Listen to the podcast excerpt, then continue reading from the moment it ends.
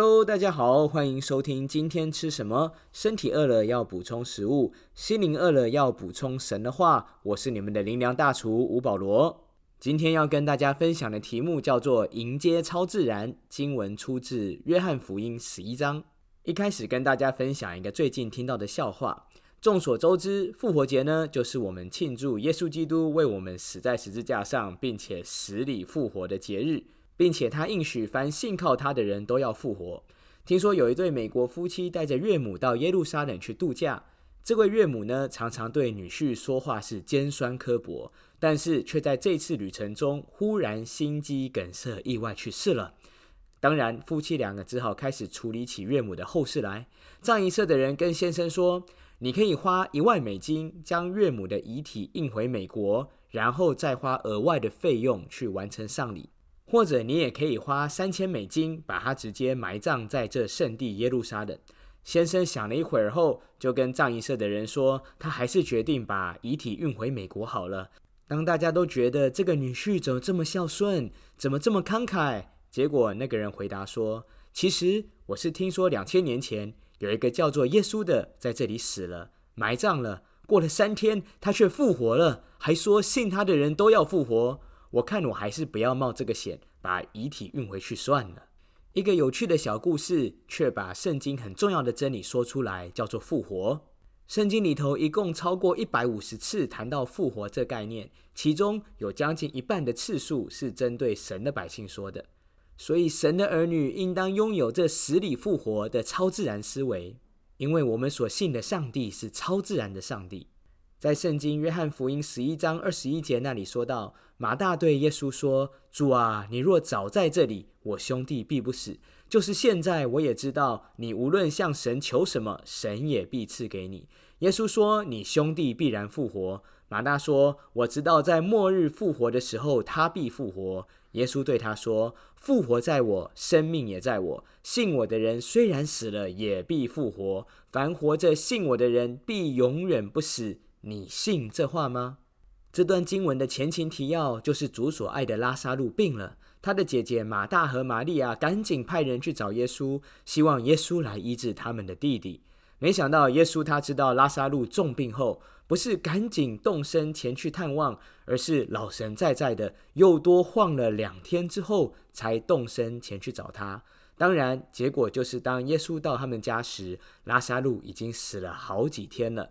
然后就延伸出这段经典的对话。马大一开始表达的意思是什么？主，你若早在这里，我兄弟必不会死。言下之意是，主，你迟到了。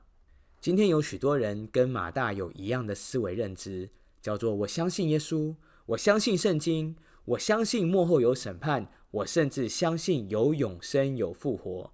但是牵动我情感认知的信念是什么？叫做主你迟到了。我等了这么久，对象都没出现，主你迟到了。我努力了这么久，却没有看到小组增长，主你迟到了。我认真奉献了这么久，却没有经历到富足。主，你迟到了。有许多人都跟马大一样，有这种“主，你迟到”的思维，心里很多话可能不敢完全说出来，但是真实的意思就是在跟耶稣发牢骚，说：“主，你忘记我了，主来不及了，主没有救了。”但是可以容我今天告诉你，上帝的记性比谁都好吗？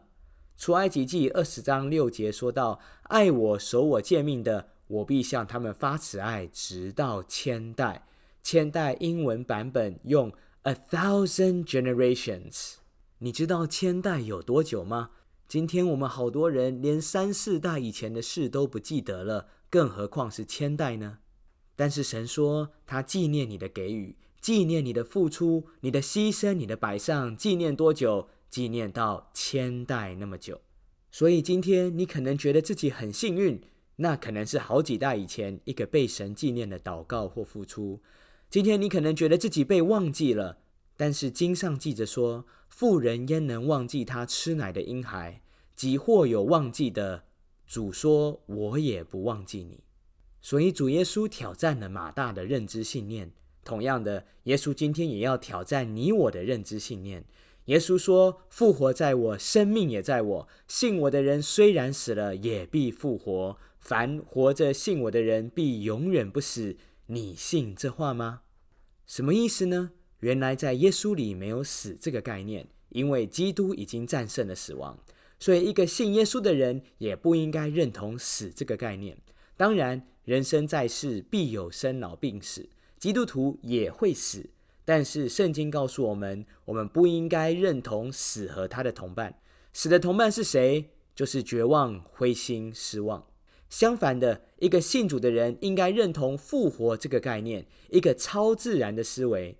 复活有没有同伴？复活的同伴就是期待、盼望、喜乐。我们没有办法决定谁会来拜访我们，但是我们可以决定我要接待谁。所以，一个有复活、超自然思维的人，虽然死亡的同伴常常想来拜访你，绝望要来拜访你，灰心要想拜访你。失望想要缠住你，但是你可以不需要跟这些家伙和在一起，因为你有其他的一群好朋友，叫做期待，叫做盼望，叫做喜乐。要知道，在基督里死亡的人末世会复活，活着的人天天都可以经历到复活。所以耶稣在挑战马大的什么呢？就是你虽然信耶稣，但是你有没有信复活，拥有这超自然的思维呢？同样的，耶稣今天也要询问我们同样的问题：我们虽然信耶稣，但是我们有没有信复活这超自然的思维信念在我们里面呢？使徒行传有一段话写到，主借保罗的手在教会中行了些非常的奇事。为什么要特别说非常的奇事？因为在初代教会中，神迹多到一个地步，自然到一个程度，必须要有非常的神迹才会引起大家的注意。所以每个星期小组为人祷告并得医治，叫做基本配备；每周主日为人医治释放赶逐污鬼，叫做理所当然；每次门徒们两三个人出去传福音为人祷告，瘸腿就会行走，瞎眼可以看见，这叫做合情合理。但是你知道吗？我们所信的上帝是同一位上帝。二十世纪初期，英国的神医布道家 Smith Wigglesworth 从小生长在一个贫穷的家里。他没读过书，也不认识字。第一次读书是太太带他透过读圣经来认识字。从此，他一生几乎只读一本书，就是圣经，并且他深信他所读的每一句话跟圣经里头的每一个神迹。直到他五十三岁那年，圣灵恩高他，让他成为医治布道家。根据官方记载，他后半生的服饰一共带领了二十三个人死里复活。有一次服饰，他住在一位博物馆馆长的家里。这位馆长年轻时因为意外失去了双腿，小腿以下都被截肢了。那天晚上，圣灵感动 Wigglesworth，叫馆长去买双鞋。馆长一开始以为他在开玩笑，他连脚都没有，买鞋做什么呢？但是那天晚上，圣灵却自己向那位馆长显现，告诉他要照着他仆人的话去做。隔天，他就到店里去买鞋了。当他把一只拿掉，把自己的小腿放进鞋子里的时候，神迹发生了。他的两只小腿开始生长，长出了新的脚踝，长出了新的脚掌，大小刚刚符合所买的那双鞋。神给了这一个人一双新的脚。发生了什么事？超自然的神向人显现了。今天你也可能正碰到一个极大的挑战，可能是课业考试的挑战，业绩的挑战。健康状况的挑战，甚至是关系的挑战，邀请你来信靠这位超自然的上帝，因为在他没有难成的事。主耶稣自己说：“生命在我，复活也在我。信我的人，虽然死了，也必复活。不论是梦想要复活，关系需要复活，还是健康需要复活，你都可以来仰望他，让你的信是全备的信，不单单只是信耶稣是基督，是神的儿子。”是预备要再来的那一位，你也要信主耶稣是超自然的神，他的神迹奇事到今天都没有中断。约翰福音十一章四十节说：“你若信，就必看见神的荣耀。”邀请你一起来祷告，亲爱的主耶稣，我相信你是死里复活的神，到如今你都依然住在我们当中。我愿意打开心门，邀请你进来，做我的救主和生命的主宰。邀请这位超自然的神住在我的里面，我的思想被更新，我的想法被转化，帮助我拥有超自然的思维，胜过仇敌一切的控告和设限，让我与你的超自然有份，保血洁净遮盖，洗净我一切的罪。